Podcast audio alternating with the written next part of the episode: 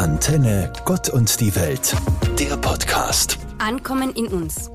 Wir hören im Advent vor Weihnachten immer von Stress. Mir geht es da nicht anders als vielen. Immer der gleiche Kakao. Plötzlich ist es da. Wir bereiten Dinge vor, dekorieren, kaufen fleißig ein und die Zeit rast gefühlt an uns vorbei.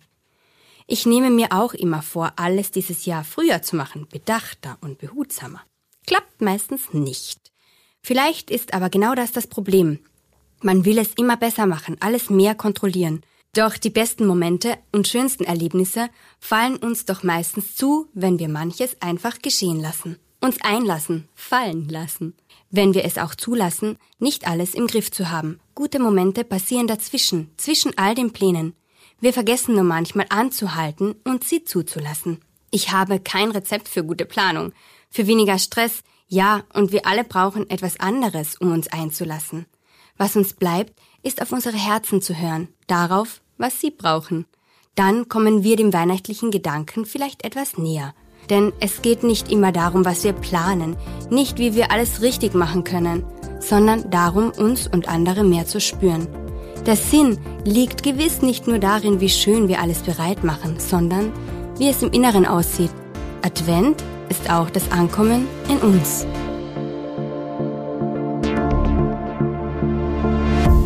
Ankommen bei dir. Hey, wann seid ihr das letzte Mal bei jemandem angekommen? Gut angekommen.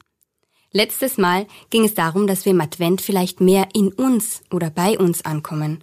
Doch wie schön ist es, auch bei jemand anderen anzukommen. Zu Hause, bei den eigenen Kindern, der Familie, bei Freunden, bei anderen. Sich bei Leuten so gut zu fühlen, um immer wieder bei ihnen ankommen zu wollen. Kinder warten jetzt besonders darauf, dass Weihnachten bei uns ankommt, dass der Besuch zur Tür hereinkommt, darauf, dass das Christkind kommt. Christinnen und Christen warten darauf, dass die Weihnachtsbotschaft ankommt in dieser Welt, in unseren Herzen. Wir beten dafür, dass die Liebe kommt, mehr und mehr. Wir kommen im Glauben an, manche von uns näher bei Gott oder in einem anderen Raum von spirituellen Quellen. Wir beten dafür, dass wir Frieden finden, wir beten und hoffen, dass alle ankommen, da wo sie es sich wünschen, da wo sie jemand umarmt und ihnen Sicherheit gibt.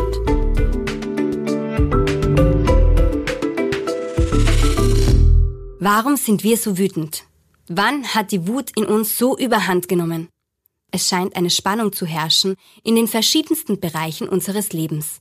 Was ist der Zweck bei dieser Veranstaltung auf Erden, ist hier die Frage. Meine Antwort wäre immer Glück und Liebe.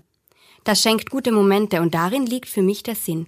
Ja klar, dürfen wir uns herausfordern, um weiterzukommen, doch Neid, Missgunst, oft auch die ewige Unzufriedenheit in der Wohlstandsgesellschaft, während andere sich sorgen, morgen ihren Kindern ein Frühstück auf den Tisch stellen zu können.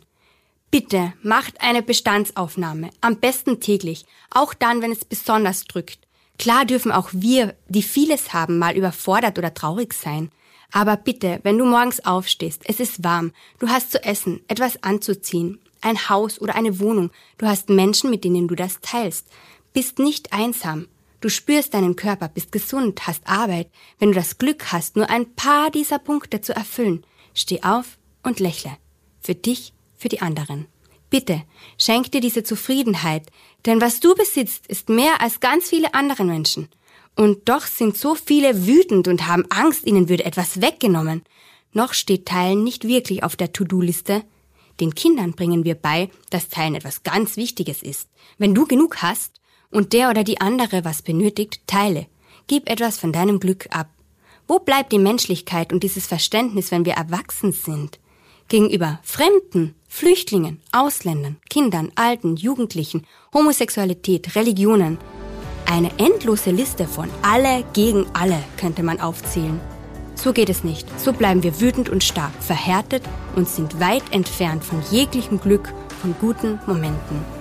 Bitte steht auf, schenkt euch ein Lächeln, dann teilt es. Teilt all das Gute, was ihr habt und seid dankbar, gesund zu sein. Lebt und liebt so viel ihr könnt.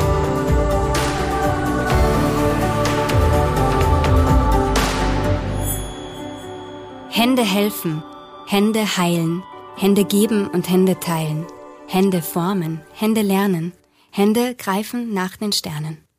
Wir sind die Hand, die tröstet und vergibt. Wir sind die Hand, die sich zum Einspruch hebt. Wir sind die Hand, die nicht untätig bleibt. Wir sind die Hand, die diese Geschichte schreibt. Hände töten, wieder und wieder. Hände legen Grenzen nieder, ballen sich zu Fäusten, nehmen mit Gewalt. Hände werden älter, Hände werden kalt. Wir sind die Hand, die auf die andere Wange schlägt, die Hand, die den Finger in die Wunde legt. Wir sind die Hand, die untätig bleibt. Wir sind die Hand, die diese Zeilen schreibt.